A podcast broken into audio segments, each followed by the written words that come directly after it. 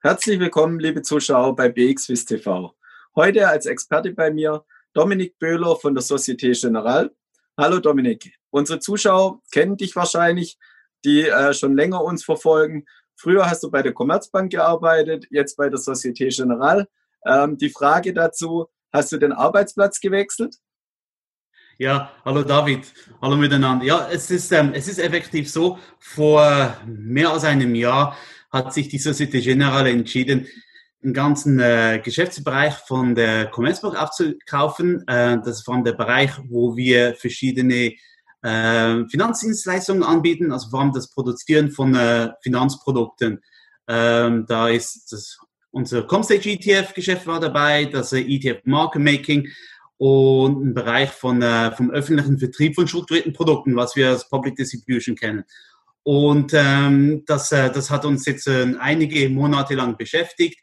Die Migration ging dann schlussendlich Ende März zu Ende. Das Timing war natürlich perfekt mitten der hohen Marktvolatilitäten, mitten der, der Corona-Krise. Ähm, Homeoffice etc. Aber wir haben großes Glück, dass, äh, dass wir das ganz gut vorbereitet haben, die ganzen Experten hier in der Bank. Ich glaube, äh, die Kunden haben kaum was gemerkt, denn für die Kunden hat sich gar nichts geändert. Schlussendlich ist einfach, Emittentin ist die Societe Generale von den Produkten, wo vorher die Commerzbank war. Ähm, aber es ist in der Tat so, dass mein neuer Arbeitgeber und äh, Anbieter von strukturierten Produkten im öffentlichen Markt in der Schweiz die Societe Generale jetzt ist. Vielen Dank für die Informationen, Dominik, und ich wünsche dir natürlich auch bei der Societe Generale einen guten Start. Kommen wir zum Marktgeschehen. Ähm, der Markt hat relativ schwach gestartet diese Woche, hat sich dann aber erholt und so wie es aussieht, gehen wir mit einem äh, grünen Vorzeichen aus der Woche. Effektiv so. Also äh, äh, ich denke mal, ich habe vorhin mal kurz im Bildschirm reingeschaut, da sind wir im Vergleich zur Öffnung am Montagmorgen rund plus fünf Prozent. Ähm, ich glaube, da können wir sicherlich sagen, dass das Vorzeichen grün sein wird, positiv. Ähm, was negativ ist, sind die Volatilitäten sind natürlich zurückgekommen, aber ich glaube, das ist auch ganz gut für die Märkte mal eine kleine Verschnaufpause zu haben. Ähm, es ist auch so, das hat natürlich auch einen direkten äh, Einfluss auf unsere Umsätze. Ähm, ich muss nicht mal groß auf einen Volatilitätsindex oder auf die Indizes schauen. Ich sehe schon nur an den Umsätzen, wenn die Volas zurückkommen, kommen auch die Umsätze zurück. Wie gesagt, keine schlechte Sache, ist auch gut mal Schnauf zu holen, gucken, wo sind wir, was gibt es eigentlich auch noch sonst noch so für Themen auf der Welt, die uns beschäftigen. Und wenn du das Anlageverhalten von, von den Investoren und Anlegern bei dir so anschaust die letzten Tage, gibt es da äh, bestimmte Themen oder Ausreißer? Welche Produkte waren besonders stark gefragt oder gibt es äh, spezielle Underlyings, die die Anleger sehr stark nachgefragt haben die letzten Tage? Ja, ähm, es ist schon so, also vor ein paar Wochen hätte ich diese Frage ein bisschen äh, genauer beantworten können, also vor allem, wo wir dort diese äh, ähm, noch nicht wirklich da gesehenen negative Entwicklungen in den Energie- oder auf dem WTI ähm, Öl-Future gesehen hatten, ähm, war das natürlich ein sehr populäres Produkt. Aber das war jetzt nicht die Frage, sondern die Frage war von der letzten Woche. Und ähm, ich muss schon sagen, was aufgefallen ist, dass die letzte Woche, vielleicht die letzten zwei Wochen sehr aktienlastig waren. Also 93 Prozent unserer Hebelproduktumsätze waren auf aktienbasierte Basiswerte, sprich ein Index oder ähm, Hebelprodukte auf Single Stocks.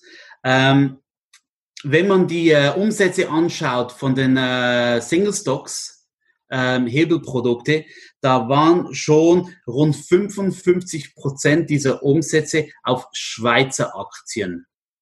Rund 23 Prozent der Umsätze waren auf europäische Aktien und 13 Prozent der Umsätze waren auf Hebelprodukte basierend auf US-Aktien. Aber innerhalb dieser Aktienkategorie, was einfach beliebt waren, vor allem bei Hebelprodukten waren das natürlich Produkt, ähm, Aktien mit ein bisschen erhöhter Volatilitäten. Das sind Finanzwerte. Ähm, Pharma lief, lief relativ gut. Aber es gab, es gab nichts wirklich beeindruckendes, also etwas, was uns in, direkt ins Auge gefallen ist. Du hast gerade schon die verschiedenen äh, Produktgruppen ähm, äh, angesprochen. Habt ihr da was Besonderes äh, in der Pipeline? Gibt es vielleicht äh, neue Underlyings oder auch neue Produkte, die ihr in Zukunft lancieren wollt? Ja, also ähm, was komplett Neues nicht. Was halt aufgefallen ist, war, dass wir natürlich in den letzten paar Wochen sehr starke Emissionsaktivitäten hatten. Wir hatten, das kam halt auch von der erhöhten Volatilität daher. Wir haben ja bei der BX haben wir, bieten wir 20.000 Hebelprodukte an. Ähm, wenn die Volatilitäten höher sind, ist es für uns sehr wichtig, dass wir immer attraktive Produkte im Markt anbieten.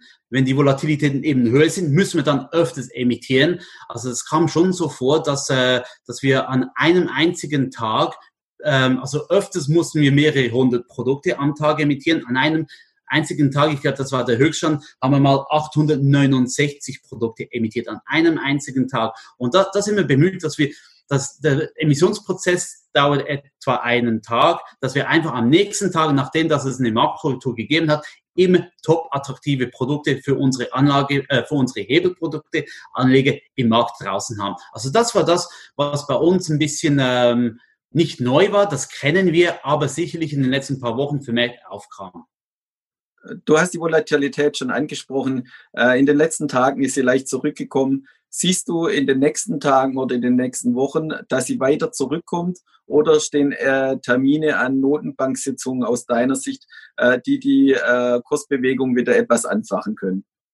Ja, also ähm, ich, ich bin ein Produktspezialist, ähm, kein Analyst, äh, ich bin kein Volkswirtschaftler. Das heißt, ähm, ich darf gar keine direkten ähm, Aussagen zu äh, zukünftigen Marktgeschehnissen machen. Was allerdings sicherlich ist, ähm, ähm, die Medien in den letzten paar Wochen waren natürlich sehr stark von, äh, von Covid-19 geprägt. Ähm, die Welt stand nicht still und man muss natürlich wissen, wa, was gibt es für Anlässe oder für, für, für Pressekonferenzen, die für mich als Investor Anlageprodukte Investor relevant sind. Äh, gestern gerade hatten wir die, äh, die Sitzung von der Schweizer Nationalbank ähm, was steht als nächstes an? Das sind so Termine, die man halt auf dem Radar haben sollte. Das ist am 16. Juli, ähm, ist wieder Zeit für die Europäische Zentralbank wird sie dann wieder Stellung nehmen, gefolgt von Fed.